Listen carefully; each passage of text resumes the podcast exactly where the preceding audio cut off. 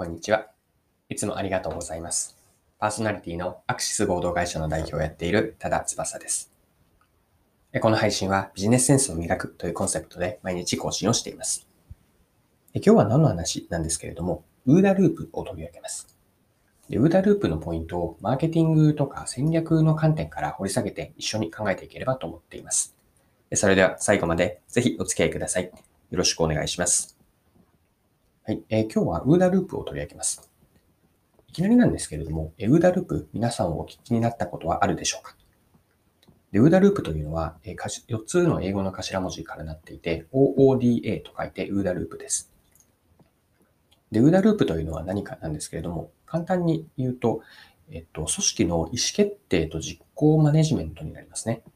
あの、ウーダループとあるように、4つを繰り返し何度も回していくのをマネジメントとしてやっていきます。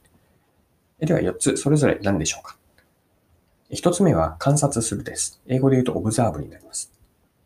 で2つ目は観察したことから状況判断をして解釈を得ます。英語ではオリエントですね。で3つ目の D、これは何かというと、ディサイドになって意思決定になります。で最後、A というのは Act で実行です。でこの観察、状況判断、意思決定、実行、これをループのように何度も回していって、えー組織でこう意思決定をしたり、実行していくというマネジメントのフレームが OODA ループになります。じゃあ、 OODA ループをもう少し掘り下げていくために、あの、マーケティングの観点から、 OODA ループをどういうふうにやっていくのかなというのを、え見ていきましょう。ウーダループの一つ目というのは、オブザーブで観察でした。で、マーケティングでは何を観察するかなんですけれども、まあ、一言で言うと、マーケットの変化ですね。まあ、外部環境の変化と言ってもいいかなと思います。じゃあ、マーケットって一体何なのというと、例えばそこにいる顧客ですね。B2C でのビジネスであれば、まあ、生活者、消費者の動向ですし、まあそこにいるターゲット顧客のニーズ、それに対して、じゃあ、競合や、あとは、まあ、ベンダー協業力会社も含めた、どういったこう関係プレイヤーがいるかで、その変化を観察していきます。で、ウーダループの二つ目はオリエントですね。状況判断からの解釈でした。で、今の先ほどのマーケティングの例で言うと、まあ、観察したファクトですよね。マーケットの変化はこういうふうになっているというあのファクトがあったとして、じゃあその意味合いは何かを自分たちのその置かれたビジネスの状況から、えーっと理解をしていきます。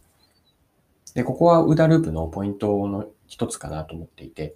同じ例えば、えーっと、データえっと観察をしたとしても、その置かれた状況によってどう解釈するというのは変わるんですよね。まあ、会社によって違うでしょうし、会社の中でも置かれた立場によって変わってくるかなと思います。マーケティングでは、例えばブランドマネージャーの視点で見るのか、あるいは広告宣伝部なのか、営業からなのか、こういった観点で同じ観察したファクトからでも意味合いというのは変わってきます。はい。えー三つ目のウーダループというのは、ディサイドですね。意思決定です。で解釈をするのは、じゃあ何かというと、最終的には、じゃあ自分たちは何をするか、あるいは何をやらなかなやらないのかという意思決定をするためです。で、これが戦略につながっていきますよね。マーケティングではマーケティング戦略です。これは解釈に対して応用と言ってもいいかもしれないですね。えっと、二つ目の Orient では状況判断という解釈なので大きな方向性を決めるんです。そして、意思決定の判断では、じゃあ自分たちは本当にここで行くんだと。この道、この山を登っていくんだという何をやるか。そして一方で何をやらないかというのも決めていきます。はい。で、四つ目は Act、実行です。まあ、これは戦略で決めたことを実行プランに落としていって、えっ、と、実行プランをまあやり抜くということになります。で、ウダループのじゃあポイントってもう少し何かなというのを最後考えていきましょう。で、一つ目のあの観察だったんですけれども、ここから私たちが学べることは何かというと、うんと外向きの姿勢を持っていくことかなと思っています。これはマーケティングによらず、えっ、と、まビジネス全体でそうかなと思っています。こうつい内向きに姿勢になって、え誰を向いて仕事をしているのかというのは常に問いかけたいことなんです。ま誰を向いてというのは、例えば上を見て、上司を見て、ま、上司をよろに喜んでもらうためだけに仕事になっていると、それは内向きの姿勢で、そこには顧客が不在なんですね。で、外向きでもじゃあ誰を向くかというと、今言ったような顧客目線になることだと思うんです。で、これを観察の時から内向き、ま上司のご機嫌取りではなくて、しっかりと、まあ、顧客のご機嫌取りというと少し、あの、ニュアンスが違ってくるかもしれませんが、見るべきなのはお客さんなんです。ここでいかに観察をするかですね。で、ただし、ウーダループは次に続いていくように、観察だけでは終わらないんですね。もっと言うと、観察だけでは差別化にはつながらないと私は考えます。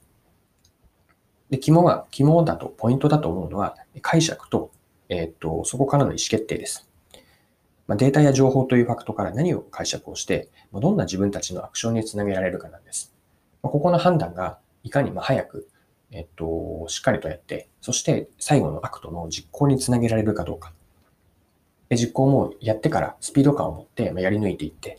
そしてさらに付け加えると PDCA のようなやりっぱなしでは終わらせないんです。PDCA の C と A ですね。振り返りをして、そこから学びを得て、まあ、次に活かしていく。次に活かすというのは、え OODA ループに戻ると、次の観察です。次の Observe に入っていって、また、えー、 Orient、Decide、Act、観察、判断、意思決定、実行、これを回していきます。ですので、ウーダループの中に PDCA が入りますし、PDCA の中にウーダループが入るという2つというのは相乗効果になるなとも思っています。はい。今回も貴重なお時間を使って最後までお付き合いいただきありがとうございました。この配信はビジネスセンスを磨くというコンセプトで毎日更新をしています。次回もぜひ聞いてみてください。また、フォロー、チャンネル登録をしていただけると新しい配信を見逃すことがなくなります。まだの方は、ぜひフォロー、チャンネル登録をよろしくお願いします。それでは、今日も素敵な一日をお過ごしください。